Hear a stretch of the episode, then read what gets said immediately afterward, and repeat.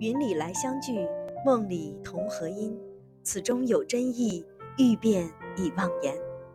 大家好，我是 J J，这里是我的播客《忘言》。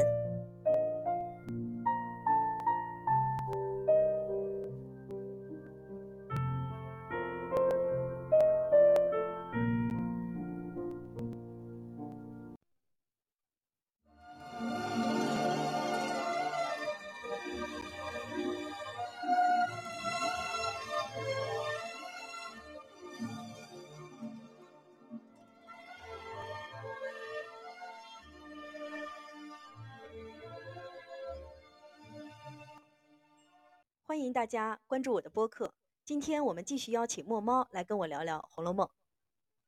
上次我们聊到看《红楼梦》，不能只看风月宝鉴的美女一面，还要看到后面的骷髅一面。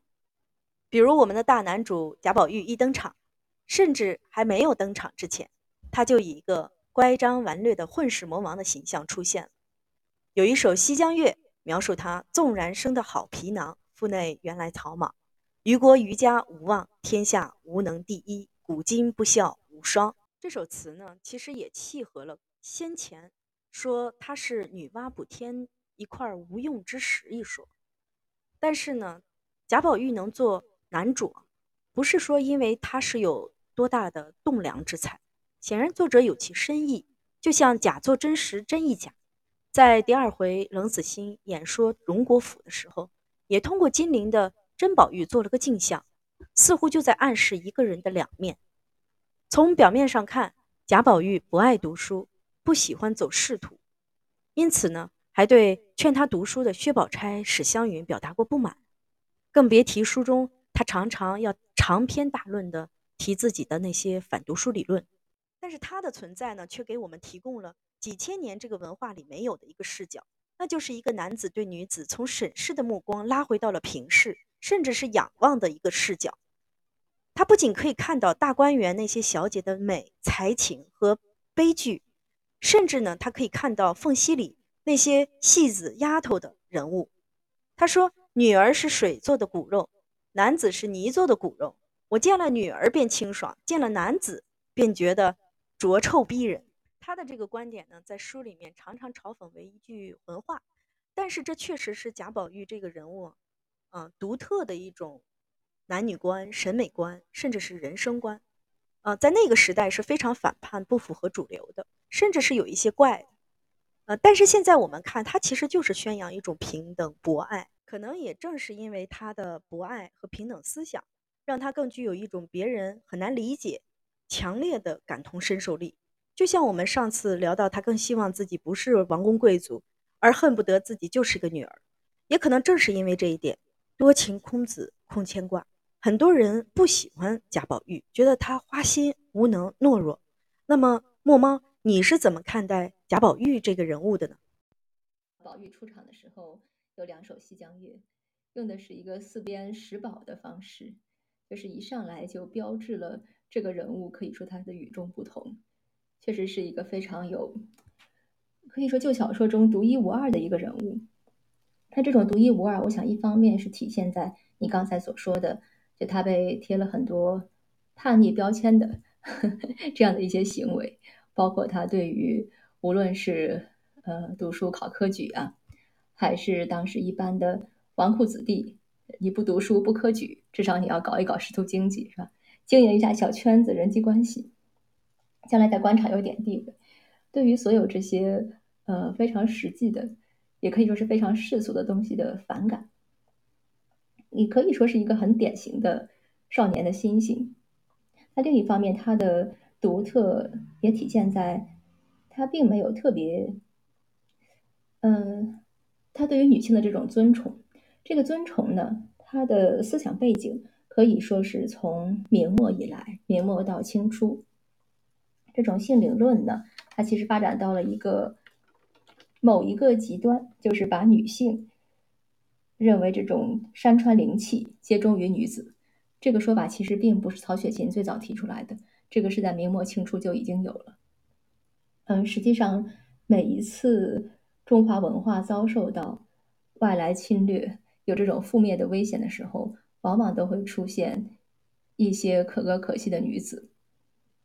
而文人们呢，就会把自己的家国的理想和悲愤，往往把它寄托在女子身上，在这样的时候会把女子的地位提高。啊，这个背后，呃，有没有一些其他的原因，或者说一些比较悲哀的缘故，我们就不再深深去分析了。呃，总之这是可以说《红楼梦》，然后贾宝玉的思想的这样的一种时代的背景。呃，另一方面呢，其实宝玉的很多思想也反映了红楼作者。之前我们也聊过，他很多时候他是没有特别强烈的性别意识的。嗯，很多时候我认为宝玉并不是作为一个男性的代表来仰视女性，包括书中所写的这些女子，她也不纯粹是像他所说的。为闺阁立传，就他纯粹是要，嗯，像我们现代人有的时候会给《红楼梦》贴一些也不太属于他的标签，就比如说他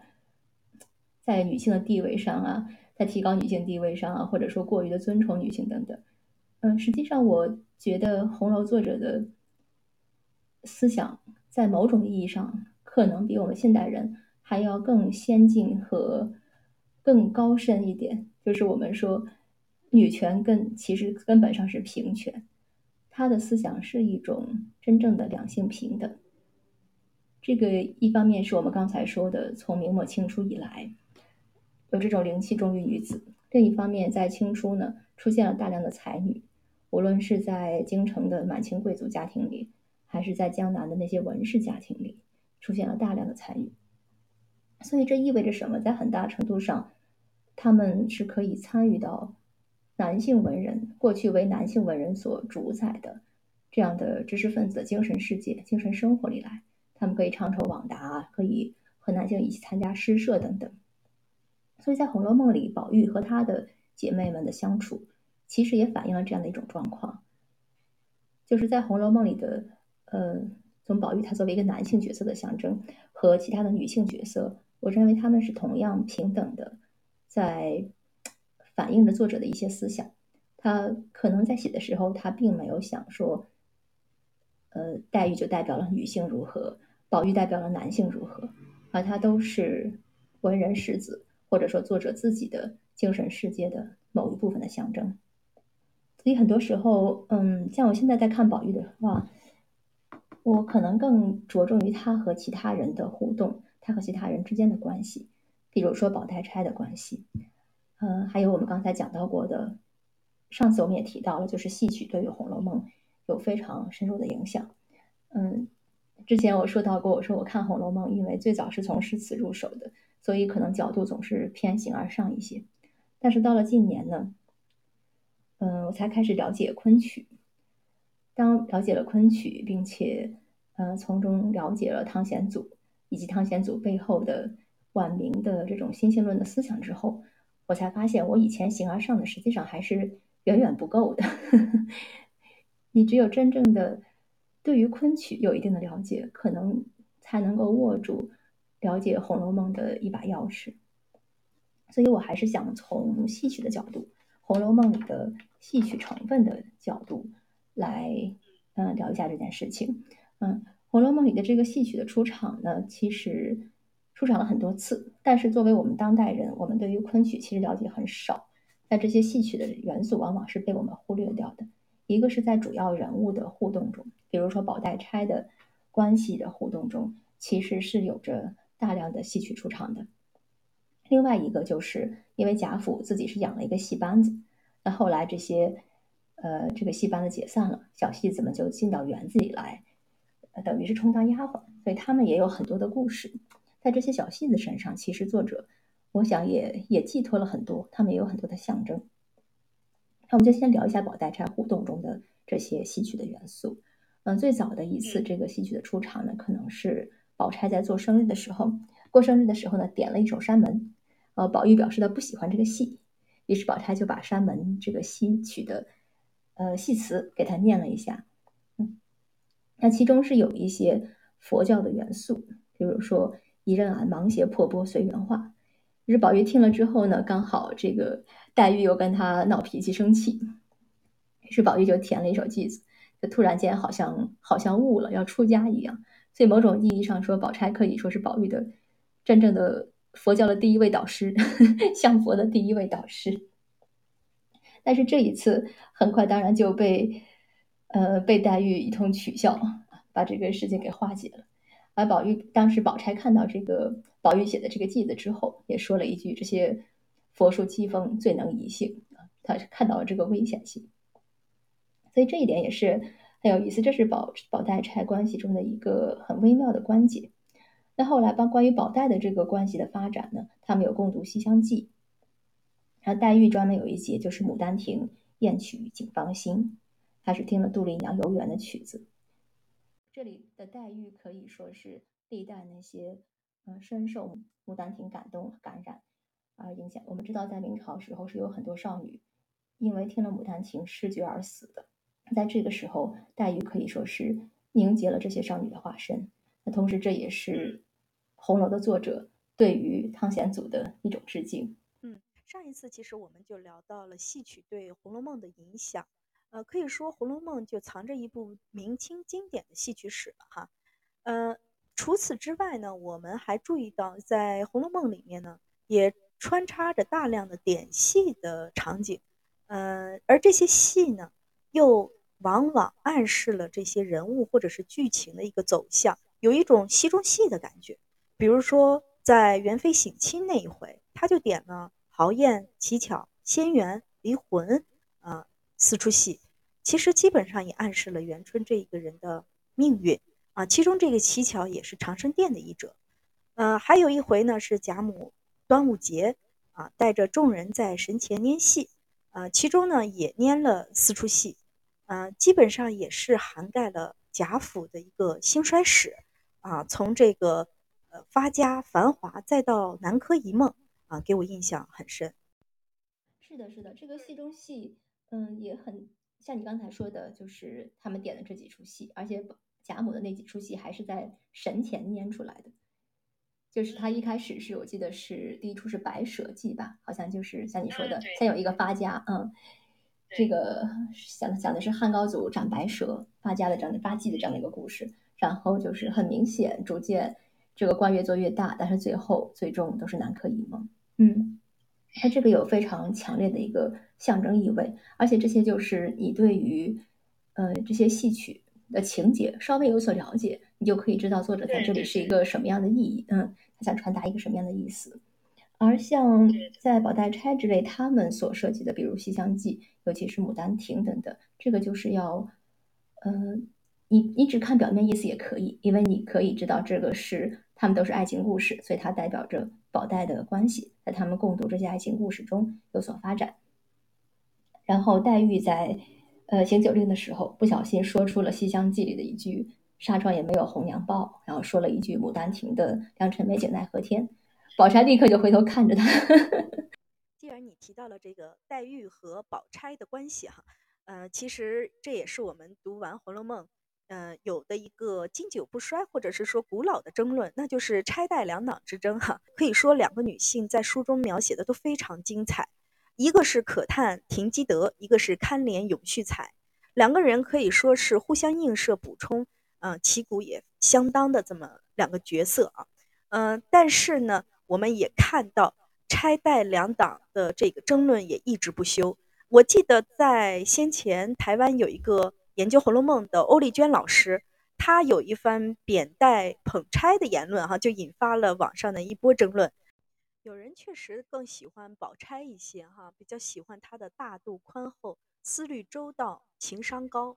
呃，而黛玉呢，却显得尖酸刻薄，常常寒酸损宝钗哈。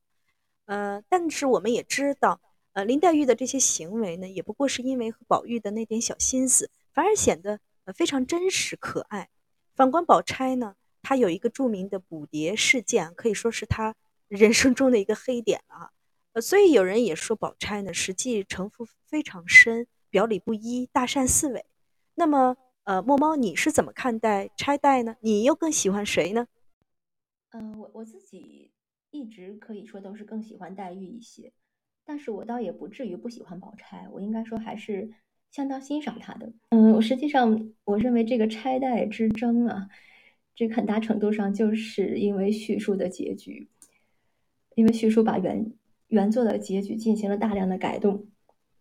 导致了就是张爱玲说的，对《红楼梦》的欣赏就严重的庸俗化了，就把它变成了一个三角关系。我觉得这一点实际上是非常可惜的，就是他这这种理解就掩盖了原作者的很多苦心。我认为，那巴西版电视剧上次我们也聊到，我认为它很好的一点就是它基本上是按照红学家所推测出的原著的这个意思来拍的结局。那它的结局中，黛玉和宝玉本来是要成婚的，但是在宝玉远行期间，黛玉就去世了。嗯，而黛玉和宝钗呢是一直维持了友情，甚至黛玉最终去世之前，还是就是只有宝钗陪在她身边的。那我还是比较喜欢这个结局，可惜它对于大众也没有多多大的影响力，因为这个叙述加上这个戏曲的改编，让这个三角关系确实是深入人心。呃，从另一个角度来说呢，对于一个是一本可能大多数人并没有太多耐心去非常细读的细品的书，像你说的三角的稳定性。可能确实是超越一切的。就所有人一说啊，好，宝黛钗三角恋爱，这个太容易让他们根深蒂固的记住了啊，很难被取代了。那实际上，我我认为对于钗黛关系，作者的寄托是绝对绝对不是三角关系，而且是远超于情一般的这种情感之上的。像刚才我也说到，就是他写这些女性，他也未必抱着说。我一定要把女性写得多么的美好，一定要来赞美女性。我认为他觉得，男性和女性在他眼中都是同样的人，都可以是同样的，呃，才子或者说是文士的代表，那可以是他的精神世界的象征。所以钗黛在这一点上，我认为在本身的故事情节之上，作者还另外有一些寄托。那在这一点，我就要说一下八七版电视剧，呃，可以说是最不尊重原著的一点。甚至是唯一一点没有尊重原著做了大幅度改编的，当然这个作为电视剧也是没有办法，就是宝黛就是钗黛的服装问题。我们知道书里面其实是几乎没有具体写过黛玉穿的什么衣服，只写到过两次，两次黛玉都是穿了一身大红色，红楼作者和宝玉都都最心爱的大红色，它是一个很抽象的啊，非常可以说是缥缈的仙子一样的形象。嗯而宝钗的服饰穿着往往写得很具体，而且宝钗的服饰虽然说我们看了巴西版电视剧的话，大家心目中往往就是黛玉穿的都是冷色，呃宝钗穿的都是暖色。实际上在书中基本上是反过来的，黛玉是大红色的，而宝钗穿的都是非常淡雅的颜色，往往偏冷。一开始还有一点暖色，有一点蜜合色啊、玫瑰紫啊。但其实也都是暖色里偏淡偏冷的，而越往后越冷。最明显的一次就是在这个儒学演题诗的时候，大雪中，大家基本上都是大红星星衫，是吧？大红鹤氅，只有宝钗和李纨。那李纨她因为是守寡的身份，她穿的是呃深色冷色，而宝钗也穿了一身莲青色的鹤氅。那一次的这种清冷感是非常明显的。那这个代表了什么？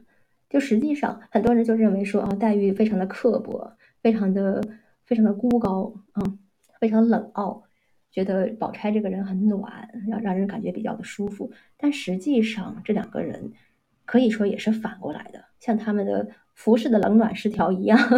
给大家的印象也是反过来的。其实黛玉的情感反而是比较强烈，他是比较忠于情感的那个人，而宝钗她可以说是一个非常有修养的闺秀，甚至就可以说是当时。呃的一个典型的以各种修养来要求自己来进行修身的一个士大夫的象征，反而压抑了他的感情。对，所以之前我们说过，黛玉代表的是吃冷香丸是吧？对对对，黛玉代表的是情，而宝钗代表的是理。在某种程度上，她吃冷香丸的原因是什么？因为她天先天带来一股热毒。这个热毒是什么？就是人的生命的欲求，人的情感，对吧？所以，为什么我要提到这个汤显祖？就在这里，我们不说曹雪芹，我们我们不，呃，就无论红楼作者是谁也好，我们可以暂时的忘掉对于红楼作者所有的推测、所有的考证，就是我们仅仅从红楼前八十回的这个文字本身出发，我们可以推断出、可以看出，这个红楼作者是深受汤显祖的影响的。无论是在这个戏曲上面，无论是他对于《牡丹亭》的这种尊崇、喜爱和熟悉，对于戏曲的喜爱，还是对于汤显祖的哲学，因为汤显祖其实也可以算是一个哲学家，他是深受王阳明的。心学的影响的，我们知道到了晚明呢，这个之前的朱熹的理学到晚明是受到了很多的挑战。一个是王阳明的，主要就是王阳明的心学。那在心学之后也有很多分支。那汤显祖实际上他和当时的很多理学名儒都有来往。那他有他的呃很多的著作都可以说是后心学的理论。他的嗯有一套可以说是情感理论。这是他比较特别的一点，他很多的呃文章都是围绕着情感来写的，包括情感对于文学的影响。他认为情才是文学的本源，文学是以情为本的。而且从人的角度来说呢，他认为人应该保持自己的童子之心，这样才能够维持自己真正的性灵。所以这一点你也可以，嗯，其实很多的研究显示，汤显祖的《临川四梦》就是。他的哲学思想是晚年心性论的一个形象化和故事性的呈现，所以在这一点上，《红楼梦》实际上在嗯某一个层面上，它也是作者的很多哲学思想的一个形象化和故事性的呈现。比如说，为什么要安排宝钗吃个冷香丸？它冷香丸代表的是什么？我们看冷香丸，它写了那么多的做法，是吧？什么？什么雨水那日的雨水，霜降那日的那日的霜，小雪那日的雪，它代表的是什么呢？风霜雨雪，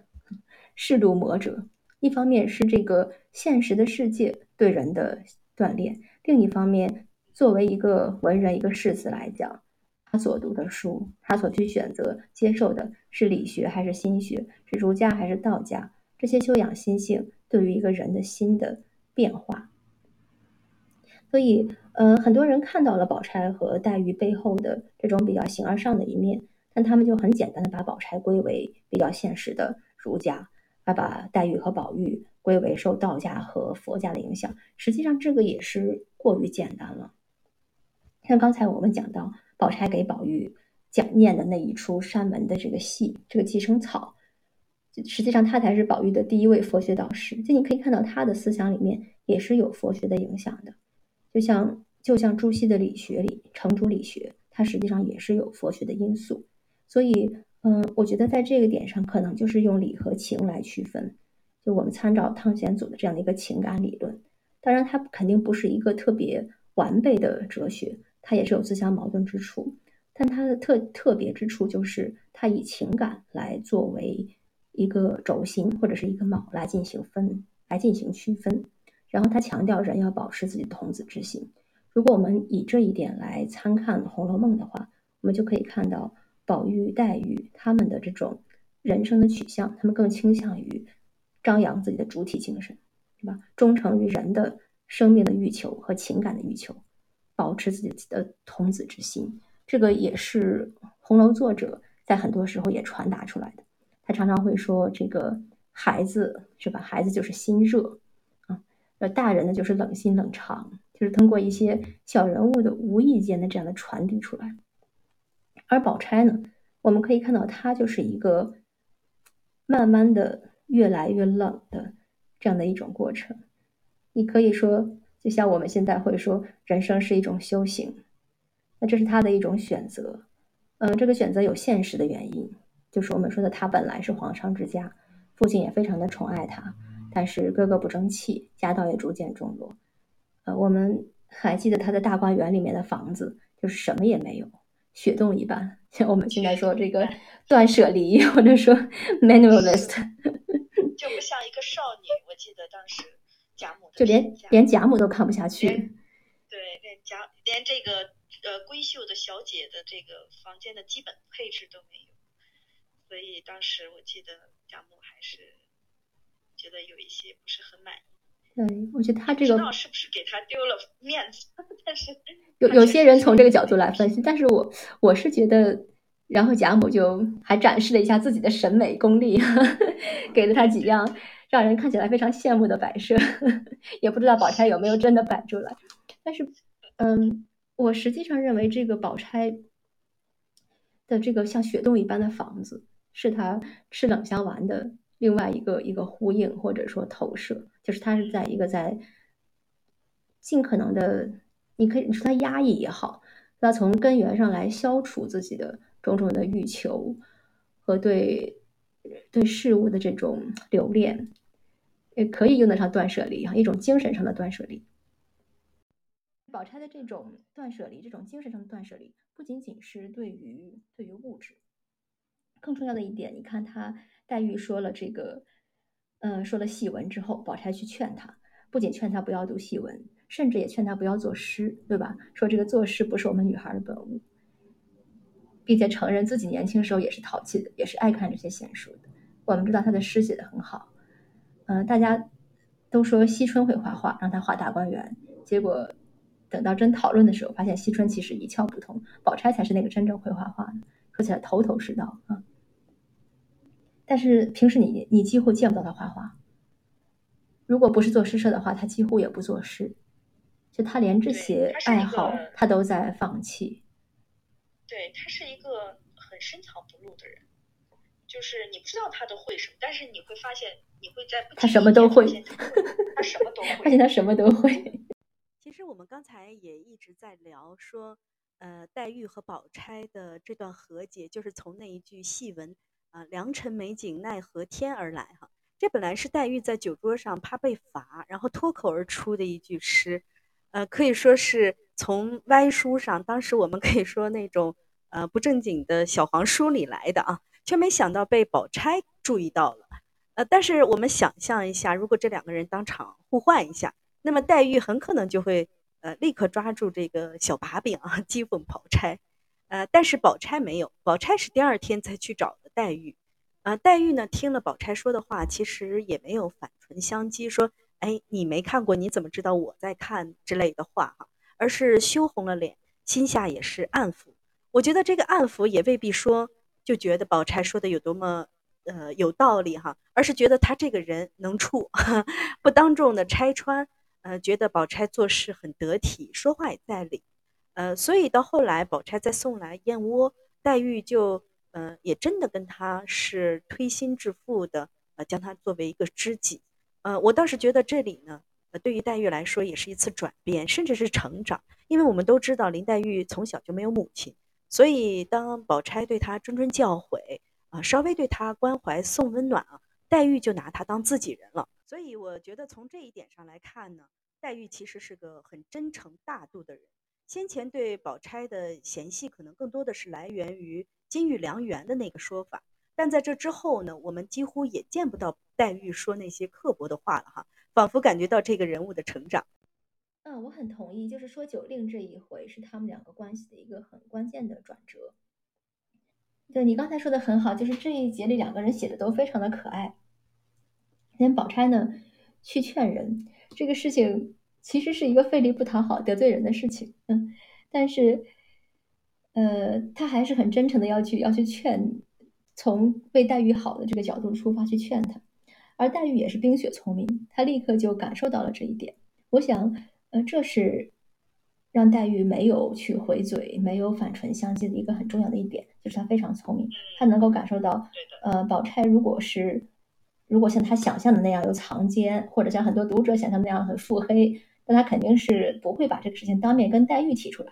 他肯定是会在背后使坏，让他对黛玉的名誉造成影响，对吧？但是人家没有，人家在席上就看了他一眼，想要提醒他。他当时感受到了，但是也只说了一句：“黛玉只顾怕罚，也不理论。”所以这时候，黛玉自己心里可能已经开始意识到自己失言了，开始担心会不会被被别人听到了，对她自己不好。所以宝钗一来规劝她呢，她立刻就感受到了宝钗确实是真心为她好的。好，这是一方面。然后另一方面是在这个差不多同时，呃，宝玉等于是跟黛玉表白了心迹。对吧？就是黛玉听到了，在窗外听到了湘云在规劝宝玉，然后宝玉说了一句：“林妹妹从来不说这样混账话，她要说的话，我早和她生分了。”所以这一点对于黛玉来说非常重要，因为她更加重视的是两个人这种精神上的相通，这让她意识到宝玉是真的懂她，而且宝玉真的懂她对于宝玉的理解和联系。这种精神上的相通，让他真正的放下心来。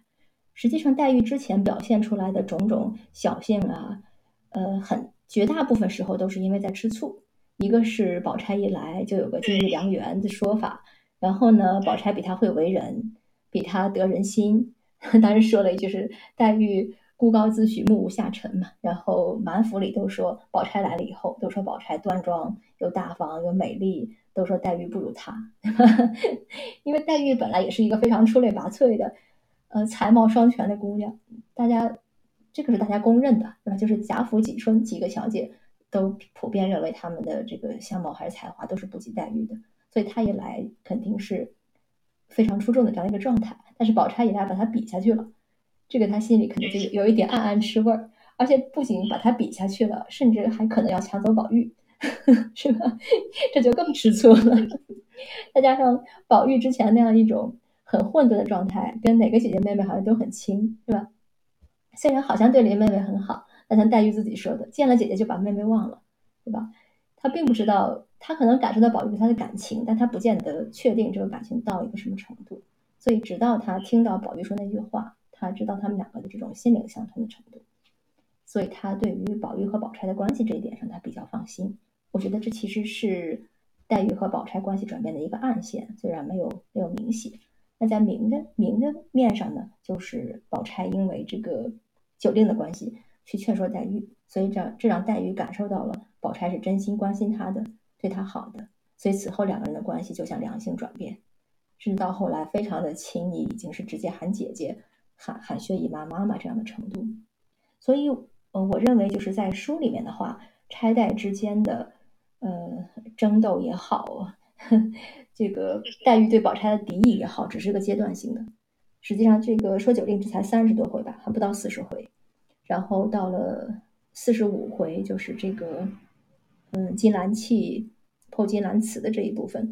两个人就已经是亲如姐妹。所以反观宝钗的时候，大家呢反而觉得宝钗对于黛玉呢，嗯，可能更流于表面，因为他对每一个人都很好，他的高情商呢，就让他呢对。每一个人做事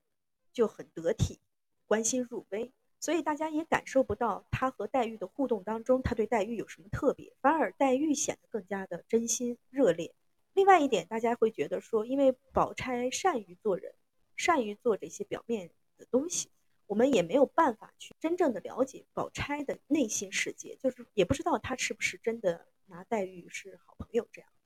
所以反而显得他嗯有一点。做表面文章或者有一点虚伪，我我我我不见得认为宝钗一定是作伪，但是我同意你刚才说的，就是对于这个这段友情的这个浓度未必是一致的，因为首先两个人的心性就不同，对吧？黛玉她其实是一个，她虽然看着孤高清冷，其实她对于感情的投入程度，她是一个很强烈的人，一个是对于宝玉的爱情。啊，这个说的好，他是个实心眼儿，是的。然后他非常的，他其实是很缺乏温情，毕竟从小没有父母，嗯，所以别人给他一点温暖，他实际上就很容易全心全意的投注上去。这一点他和湘云其实是一样的。所以这个确实到了，嗯，七十八回，黛玉和湘云在那里中秋联句的时候。湘云也抱怨了一句，说宝姐姐平时说的好，结果现在这么无情，就搬出大观园去了。当然，这个这个抱怨本身是不是是不是很公平，对于宝钗也不好说。但总之呢，当时黛玉什么都没说。然后说到他们几个的关系，总之曹雪芹写的部分到这里为止了。到后面究竟如何发展，那也很有可能到后面他们真的就是疏远了。宝钗就是一个自保的态度。这个也非常可能，这也是符合他的心性的。包括之前我们说的这个公案，就是他，嗯，这个杨妃戏彩蝶，我们说是杨妃甩彩锅。我们刚才说他对对谁都很好，然后他确实也是能够尽力的设身处地的为别人着想，去帮助别人排忧解难。当然，这有一个前提是不损害他自己利益的。所以，我们在这个滴香亭杨妃戏彩蝶这一回里，可以说是看到了一个不太一样的宝钗。就是他，当他处于一个险境的时候，甚至也没有太险，只是有一点得罪一个小丫鬟的可能性的时候，他把锅甩给了黛玉。这不能不让我们想到，到了后八十，到了这个八十回后，贾府失败，到时候大家都自保无暇的时候，他对别人会如何？他的这种态度是不是会有所变化？因为实际上，我们呃根据判词等等，我们可以推断，很多前八十回我们看着很亲切的人物，到四十后四十回很可能在原书里是面目全非的。比如说，很亲切的大嫂子李纨，可能会变成一个冷酷无情的守财奴。这这个都是基本上符合他判词的推断的。所以宝钗究竟会如何？这个我们就留个开放式结局吧。关于宝黛钗呢，其实还有一个最后问题，就是关于宝钗对宝玉的感情。那么宝玉和黛玉就这两个人的感情，我们无用再说。呃，但是宝钗对宝玉到底是一种什么样的感情？或者是说，宝钗究竟有没有爱上宝玉？这个也是目前来说大家众说纷纭的一个事情哈。呃，有很多说法了，当然最主流的可能就是叙书的说法啊，说这个宝钗，嗯，千方百计的想要嫁给宝玉啊，包括她的母亲也。参与到了这个制作、制造这个金玉良缘的这么一个舆论里面。呃，另外一种说法呢，可能就是说，宝钗其实对宝玉呢并没有太多的什么感情，因为从呃文中看的话，其实宝玉也并不符合宝钗的一种理想的夫君的这么一个形象。呃，另外就是说，刚才你也谈到了，宝钗一直在呃断舍离，所以她可能对感情这件事情本身看的也非常淡。嗯，可能对宝玉确实也没有什么太呃深刻的这样的一个感情。嗯，我也觉得该聊到这个问题了，因为聊钗黛关系的话，其实是离不开、绕不开宝钗对宝玉到底有没有感情这一点，是吧？这一点呢，其实以前八十回目前我们看到的版本来讲，是很难彻底否定他对宝玉有感情的。因为一个是宝玉被打的时候，有一段就是宝钗去看他。然后要劝，又又不好劝，在那边拈裙带，含羞带怯的。对对对，我记得他还不小心脱口而出了一句：“我们看着也心疼。”我感觉这种这种誓言非常的不像宝钗。我我记得我很早以前看到过一篇文章考证说这一段某些版本是没有的。就怀疑是叙述加上去，嗯，但至少现在我看知评本也有，所以我我不确定这个说法到底到底对不对，但我确实觉得这段比较的放在里面比较突兀。如果你说还有什么能和他合上的话，就是他哥哥一提到宝玉，宝钗就气哭了，但这个这个也不好确定的下结论，对吧？因为也可能是他哥哥实在是太不像话了，真的被气哭。哦，对了，还有后面有一个。情节吧，就是袭人在呃睡着了的宝玉旁边绣一个肚兜，好像，然后宝钗看到了，比较喜欢那个刺绣，然后就在呃袭人出去的时候拿起来这个刺绣，就坐在宝玉旁边绣，呃，这个场景其实看起来也稍微有一些 令人误会，对吧？但实际上，我认为宝钗这样的女孩子，如果她真的对这个人有感情的话，应该是一个避之唯恐不及的状态。你觉得呢？我觉得如果纯粹从这个表面来看的话，他能够因为看这个刺绣看的忘了，就坐在宝玉榻上开始绣，我倒觉得这恰恰表明他心底无私天地宽，他是他是毫不在意宝玉才能够做出这种事情，就几乎已经不把宝玉当一个男孩子来看，才能做出这种事情。当然，这一这一段其实这一段其实是《红楼梦》里少有的。不太合理的地方，你觉不觉得？就是这个袭人的退场有点过于刻意了。很多人说这一段其实，如果你看戏曲的话，它的戏曲腔是很重的。就如果你在这个舞台上面演这样一出，就很合理，就把三个人，然后其中一个有个什么原因就就就下场了，然后剩两个人在上面继续演这个戏。这个戏曲感非常的重，如果如果红楼作者他自己意识到这点的话，我想他应该是会做一点改动的，就至少给袭人找一个更合理一点的理由让他出去。我比如说出去有有一次，这个是是婴儿还是玉钏在宝玉这里，那，袭人就是因为要吃饭就先出去了，这个就合理的多。你不能宝钗在这里，然后你袭人说我只是绣花绣的脖子疼了，要出去走走，然后把宝钗自己留在这儿。我看过一个说法是说袭人要出宫，所以他才说要出去走一走。呃，因为是古人嘛，然后女孩子之间的对话可能不能说的那么的呃明显啊，用一种暗语的方式。呃，但是可能古人看了会理解啊，它是一个什么意思。当然，这也只是一个猜测啊，并不能够完全 就是推测这就是事实。你这个说法算是最合理的解释，嗯，真的是最合理的解释。嗯，从我们读者角度来说，整个小说这个布局来讲，我觉得宝钗不爱宝玉，而最终嫁给他，可能是一个更大的悲剧。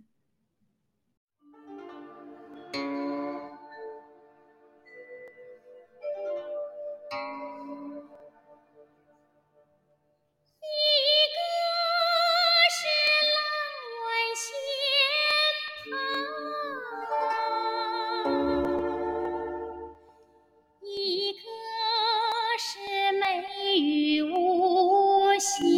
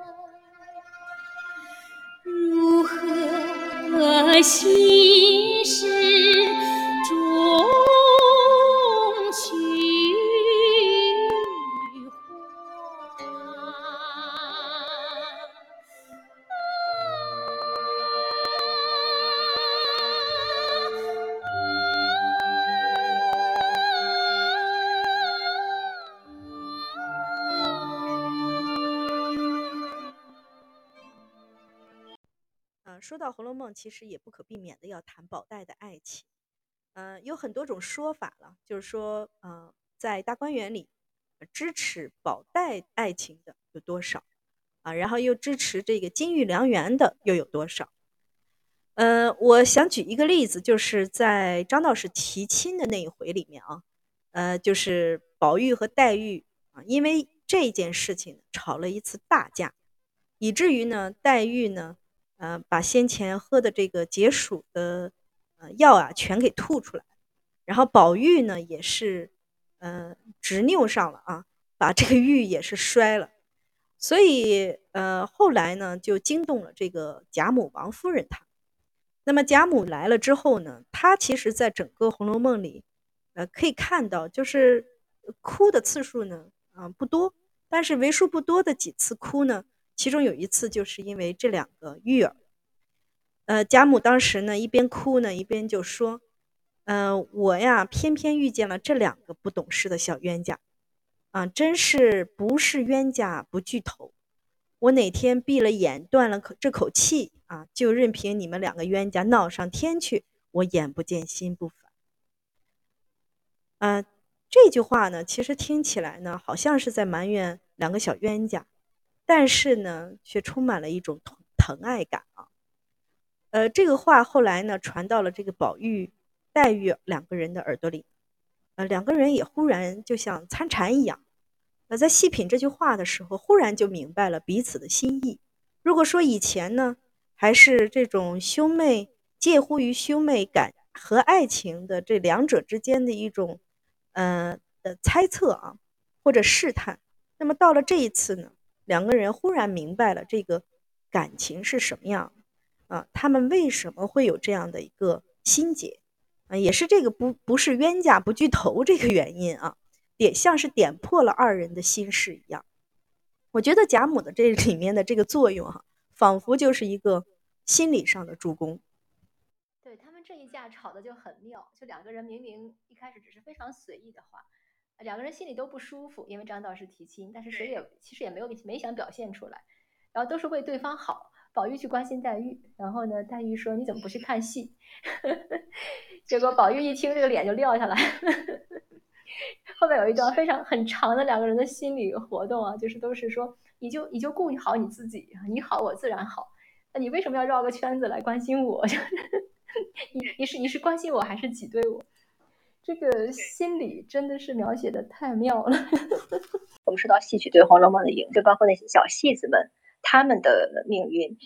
也是一出出很精彩的戏中戏，而且他们对于宝黛感情，尤其对于宝玉对自己感情的这个领悟，对，其实有很大影响。呃，刚才说到宝玉的这个顿悟，其实他有两次很重要的顿悟，都是和小戏子有关的。对对对，我想起来了，那个灵官是吧？贾和灵官，对对，贾强和灵官的爱情就像是宝黛的一个镜像。嗯，那看他看到贾强和灵官那个样子之后，好像突然悟了。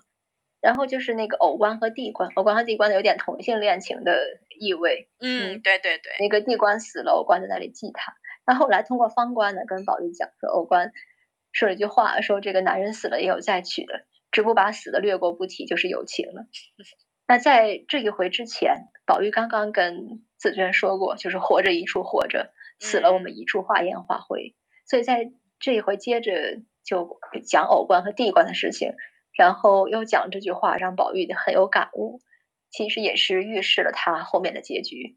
就是黛玉死了，他还是会会另娶别人，但是大概终生不能忘怀黛玉。所以这也是一次很重要的顿悟。那后面，呃，实际上晴雯死了之后，宝玉当时已经非常灰心，但他心里还想着，就是至少还有黛玉和袭人可以作伴。这个实际上也呼应了他在看到贾强和灵官之后，他想的就是个人只能各得个人的眼泪。就他心中实际上，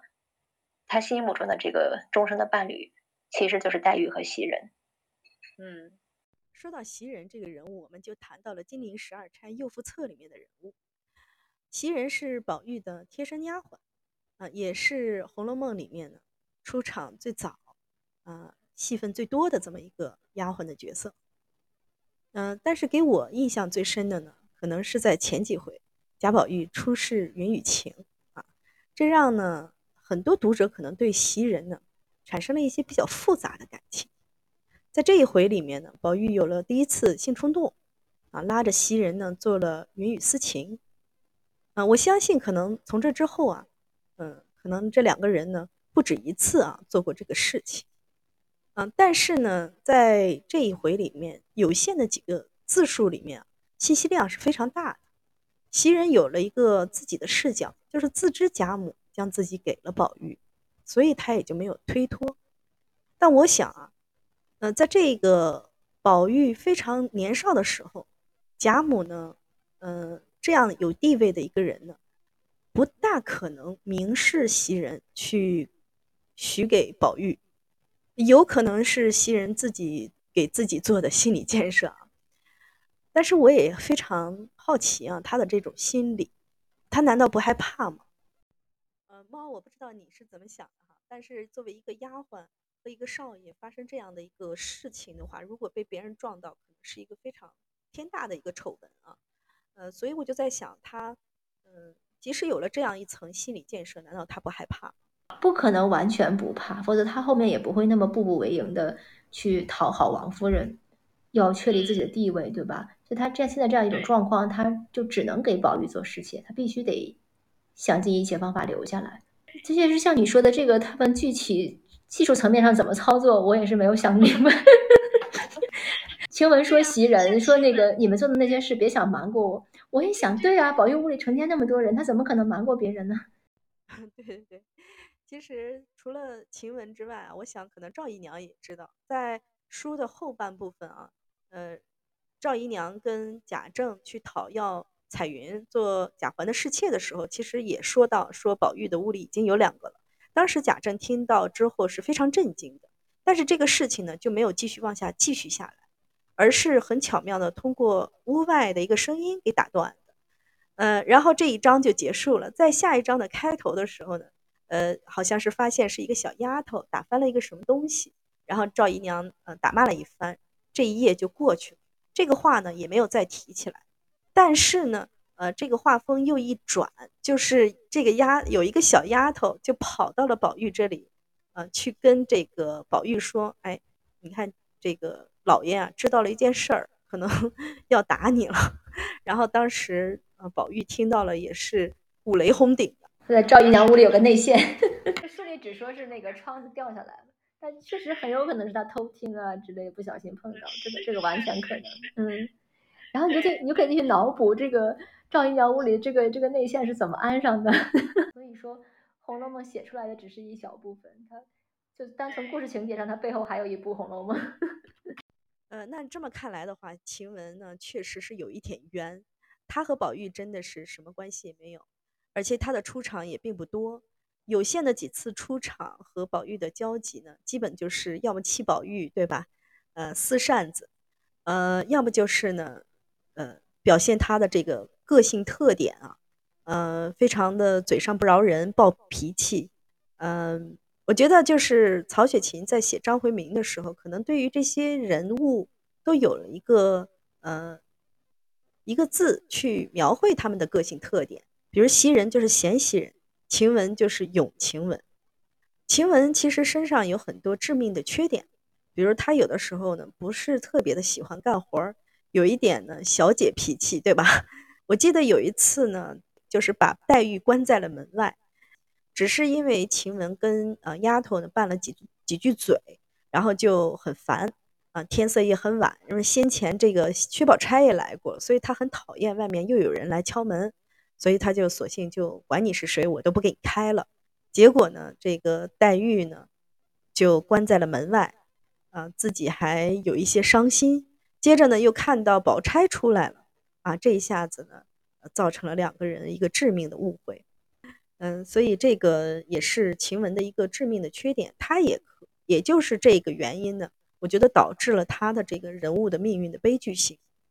晴雯不给，就连黛玉来都不开门这个事情，你可以想象这种事情她没少干，她肯定没少得罪人。就她要被赶出去的时候，我注意到一个细节啊，就是守大观园园门的婆子。一听说晴雯要被赶出去了，你在那里欢欣鼓舞，说可赶出这个妖精去了。你想他们有多少交集呢？无非就是他们进园门出园门的时候，他可能太高傲，或者是脾气太暴，得罪了人家吧，是吧？哎，那这些事情也也没有太多好为他辩护的，因为他很多时候他对于，嗯，平级的或者是比他地位低的丫头婆子等等，他的确是嘴非常的不饶人。但像你说的，他的确，他这个人他并并没有坏心眼儿，呃，他是他是任性，然后有有一些娇懒。可是很多时候，有些事情非他不可，比如说补缺金球，病得要死，拼死也给宝玉补出来。我我觉得他心里是真爱宝玉的，所以他最后才会说出那些话。他其实是一个冰清玉洁的人，非常的非常的自爱和高傲。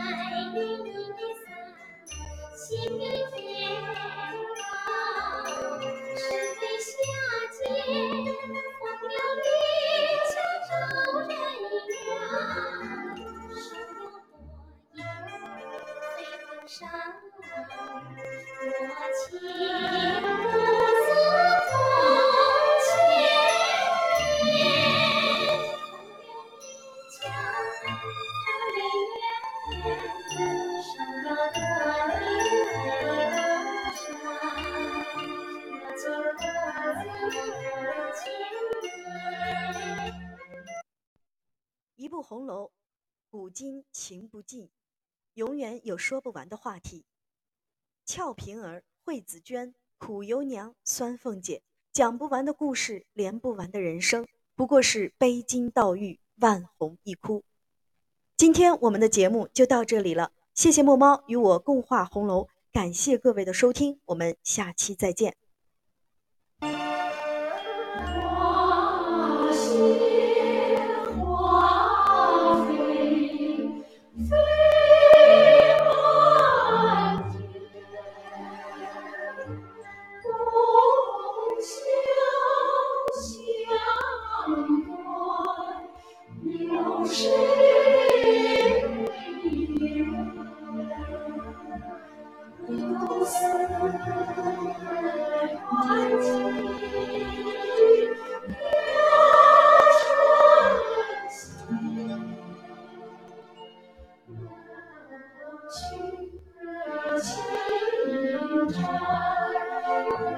雪